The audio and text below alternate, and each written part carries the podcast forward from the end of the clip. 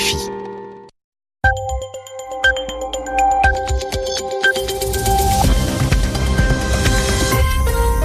À l'écoute de Radio France Internationale en direct de Paris, il est tout juste 22h, 20h temps universel. Adrien Delgrange.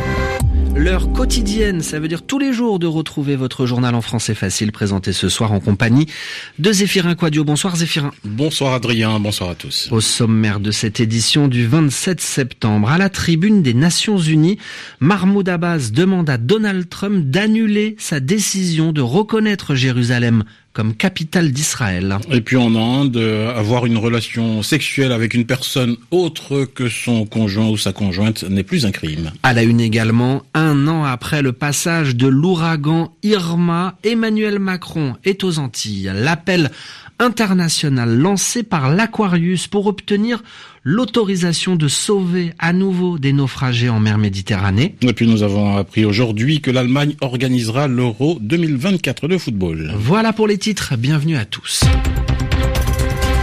Le journal en français facile.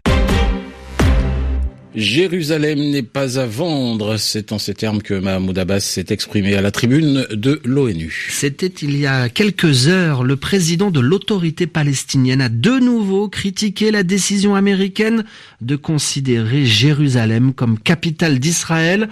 Le dirigeant palestinien a appelé l'administration de Donald Trump à revenir sur cette décision, ce geste qui compromet, selon lui, la solution à deux États. Aucun peuple sur Terre s'est vu privé du droit à l'autodétermination. 13 millions de Palestiniens vivent dans le monde entier.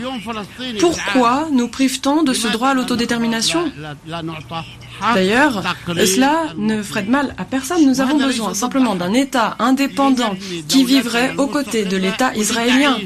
Quel est le problème مع دولة Ce n'est pas un crime. الغلط في هذا؟ أين الخطأ في هذا؟ أين الجريمة في هذا الكلام؟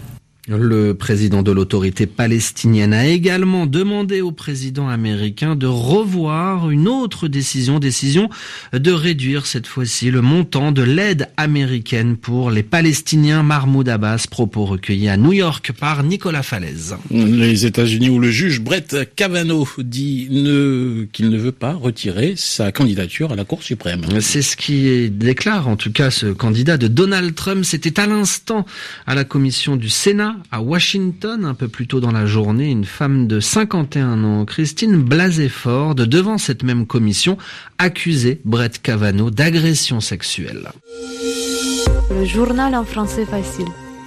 La justice indienne, elle, euh, a dépénalisé l'adultère aujourd'hui. Ce qui veut dire, Zéphirin, que les juges de la plus haute cour du pays ont invalidé un texte de loi qui prévoyait une peine de prison pour un homme qui avait une relation sexuelle avec une femme mariée.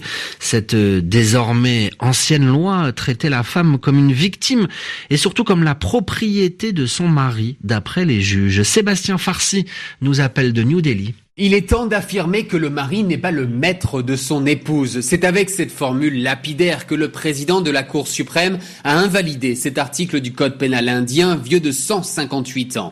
Cette loi punissait de 5 ans de prison un homme qui couchait avec une femme mariée sans l'accord du mari de cette dernière, faisant ainsi passer cette épouse pour une propriété qui serait usurpée. L'épouse n'avait d'ailleurs pas son mot à dire, même si elle était consentante, et surtout, elle ne pouvait pas poursuivre son mari, elle, s'il se révélait Le gouvernement s'était opposé à cette dépénalisation afin, disait-il, de préserver la sainteté du mariage, argument rejeté donc. Après la dépénalisation de l'homosexualité et la restriction de l'utilisation de la carte biométrique, c'est la troisième fois ce mois-ci que la Cour suprême indienne impose des changements sociaux majeurs.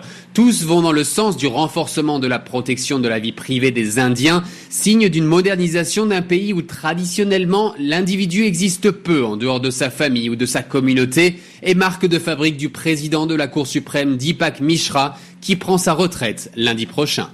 Sébastien Farsi, New Delhi, RFI.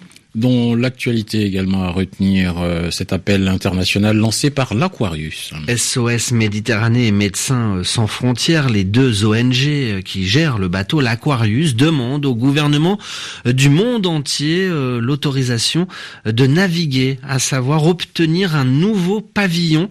Demande faite euh, suite à la décision du Panama de lui retirer son pavillon, son immatriculation. L'Aquarius qui se trouve actuellement en mer Méditerranée au large de l'île de Malte avec 58 migrants à son bord dans l'attente de les transborder sur un autre bateau et ce dans les eaux internationales. Emmanuel Macron est en Martinique. Première étape euh, de sa tournée de quatre jours dans les Antilles françaises. Le président français est attendu par une population confrontée à des problèmes environnementaux et notamment le scandale du chlordécone. Alors c'est un nom petit peu difficile, barbare, celui du chlordécone. C'est un pesticide qui a été euh, utilisé pendant une vingtaine d'années dans les Antilles, dans les plantations de bananes. Explication Agnès Rougier. Le chlordécone est un pesticide organochloré qui agit sur le système nerveux des insectes en le paralysant. Les États-Unis l'ont interdit en 1977 en raison de sa toxicité, mais la France a continué à délivrer des autorisations jusqu'en 1990 avec une dérogation pour les Antilles jusqu'en 93 pour terminer les stocks. Or, le chlordécone a contaminé durablement les sols des plantations, ce qui représente environ la moitié de la Guadeloupe et les deux tiers de la Martinique. Depuis plusieurs années, les scientifiques ont été mobilisés afin de trouver des solutions pour s'en débarrasser, mais sans succès.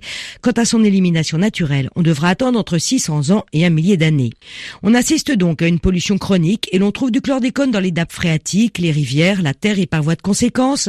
Il contamine les légumes, le bétail, les poissons et finalement la population. Or, on sait maintenant que ce pesticide peut induire notamment des cancers de la prostate et les Antilles françaises ont aujourd'hui l'un des taux les plus élevés au monde. Mais si l'on ne peut pas éliminer pesticides, il va falloir vivre avec et donc modifier les pratiques agricoles. Et pour cela, il faut beaucoup d'argent.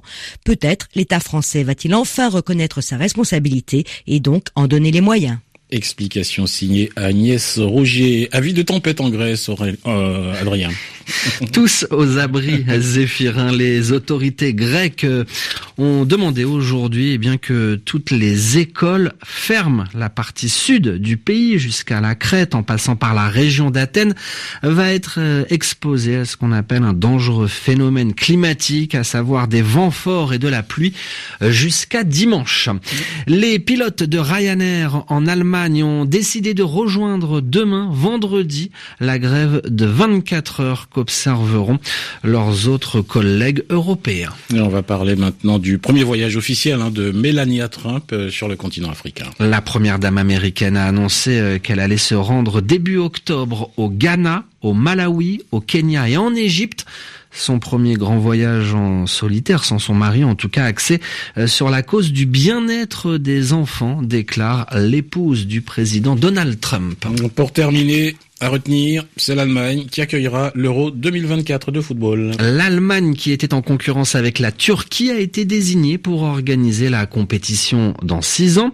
Alors elle a été préférée euh, à la Turquie euh, dans le vote de l'UEFA et même largement préférée. C'est ce que va nous expliquer Christophe Jousset. 12 des membres du comité exécutif de l'UEFA qui pouvaient voter ont choisi l'Allemagne. 4, la Turquie, le dernier s'est abstenu. L'Allemagne va donc organiser de nouveau un tournoi majeur de football, 18 ans après la Coupe du Monde 2006 et 36 ans après l'Euro 1988 qui avait lieu à l'époque en Allemagne de l'Ouest.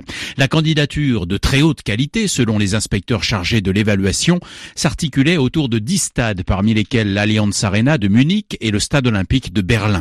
Le comité d'organisation sera présidé par le capitaine de la Mannschaft championne du monde en 2014, Philippe Lam, qui juste après la désignation a lancé Nous voulons faire une énorme fête avec toute l'Europe.